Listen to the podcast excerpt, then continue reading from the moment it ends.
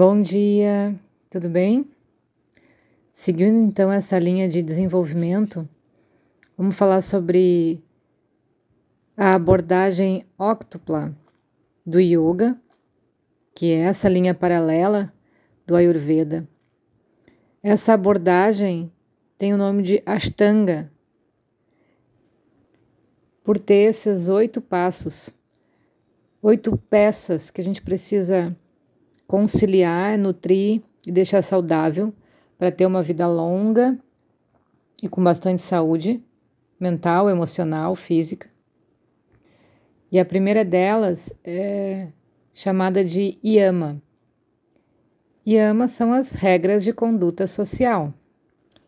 É o primeiro passo do yoga e o Ayurveda também fala disso, porque ele precisa o ser humano, para ter essa visão madura e consciente, precisa ter essa noção exata de responsabilidade social e de comportamento ético para o melhor viver de todos em comunidade.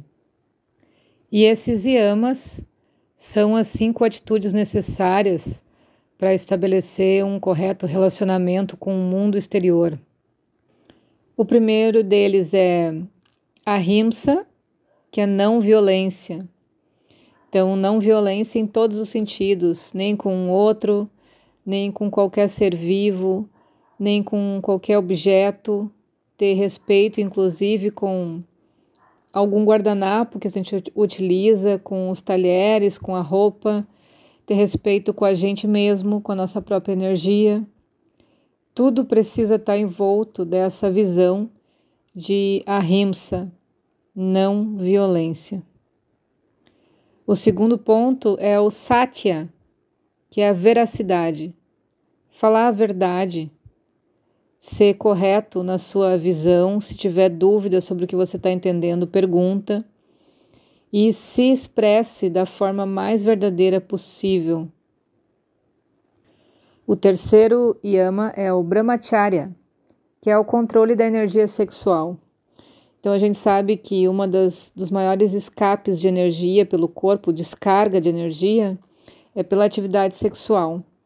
E muito da nossa mente é manipulada por essas informações que vêm nesse sentido. Então a gente precisa ter um controle disso para saber utilizar no momento certo e não desperdiçar energia em grande quantidade à toa e principalmente proteger os pensamentos e a tua vibração desse tipo de ataque energético que é espalhado a varrer pela sociedade afora aí relacionado à sexualidade e que isso acaba deturpando a nossa visão sobre as coisas.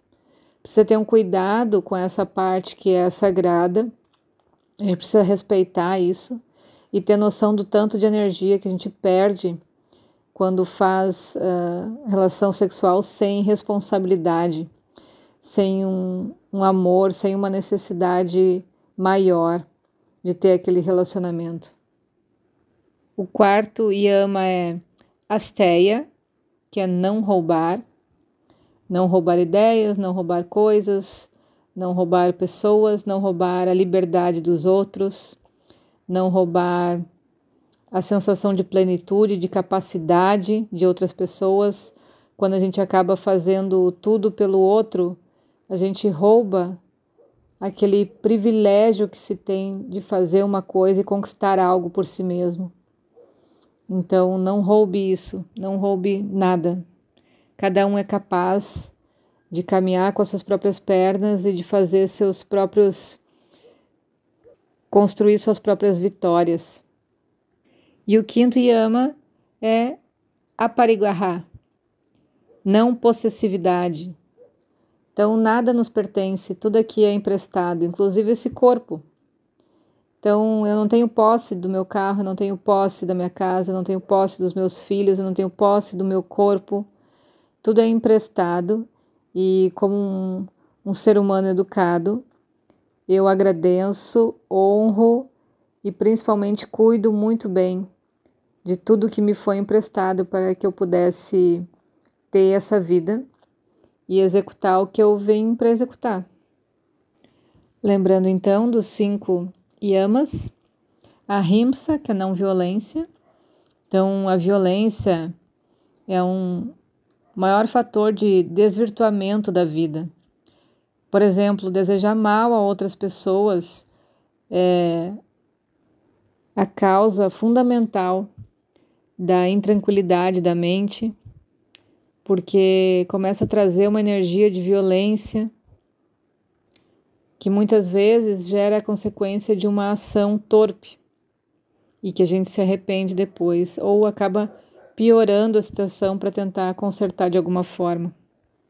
O segundo, que é o satya, que é a veracidade, é importante a gente trazer essa energia da verdade, esse mundo uh, sutil da verdade à nossa volta e não construir em volta de nós a sensação de falsidade ou de ilusão.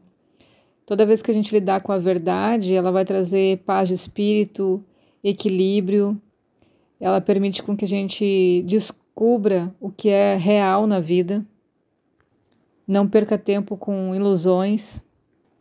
Isso implica também uh, fazer o que a gente diz e dizer o que a gente faz e não tentar parecer o que não é. O terceiro yama, que é brahmacharya, que é o controle da energia sexual. E o sexo é a energia mais poderosa que nos liga ao mundo e é a principal fonte de atitudes erradas na vida.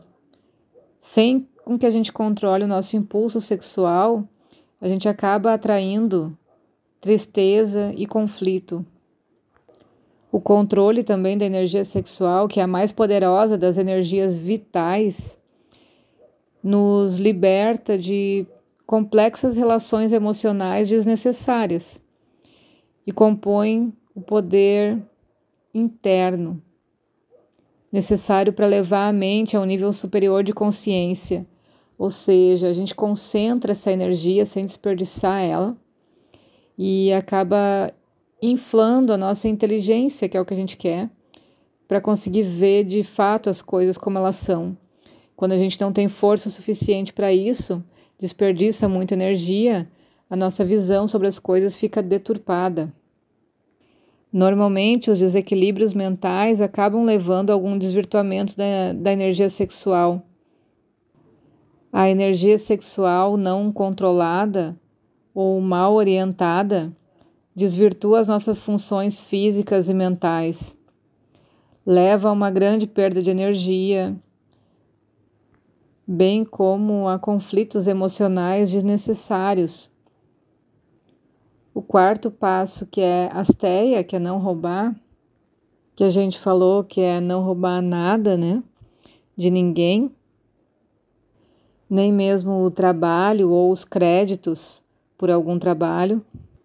E quando a gente tem cuidado com esse asteia, isso acaba estabelecendo a nossa verdadeira relação com outras pessoas e nos mantém livre de inveja ou de ciúme. Não roubar significa ter honestidade sobre quem a gente é de fato, sobre o que a gente faz. E quando a gente pega algo do outro, que seja uma imagem, uma aparência, acaba gerando um desencanto, acaba deixando a mente, de certa forma, pervertida e inibe a compreensão correta sobre as coisas também, porque a gente cria a sensação de ilusão para os outros, né? E o quinto passo, que é a parigraha, a não possessividade, significa não sentir que a gente possui as coisas, mas considerar que a gente é guardião dos recursos que pertencem a todos. Então a gente precisa cuidar com responsabilidade. E esse princípio representa a simplicidade, uma simplicidade material que faz com que a gente não, não fique cobiçando bens materiais a todo tempo. A não possessividade por si só nos traz liberdade quanto ao mundo, porque as coisas não são nossos donos. O dinheiro, a fama, a aparência, o status não governa a gente, a gente não vira refém disso. A gente é livre. Ou seja, o que pensamos que possuímos, na verdade, nos possui. Um excelente dia de reflexões para todo mundo. Beijo.